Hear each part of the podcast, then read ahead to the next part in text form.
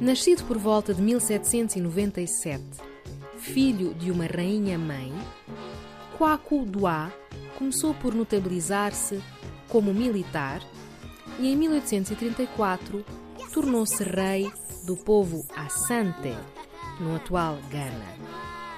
Ao longo de 33 anos, promoveu uma política de paz com os britânicos e com os povos vizinhos, a par com uma repressão interna e um forte desenvolvimento do comércio externo, tendo marcado a história do povo Asante no século XIX.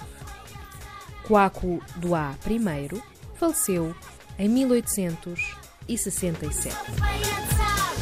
Chega, mano, tá fulha, Yes, yes, yes, yes, yes, yes.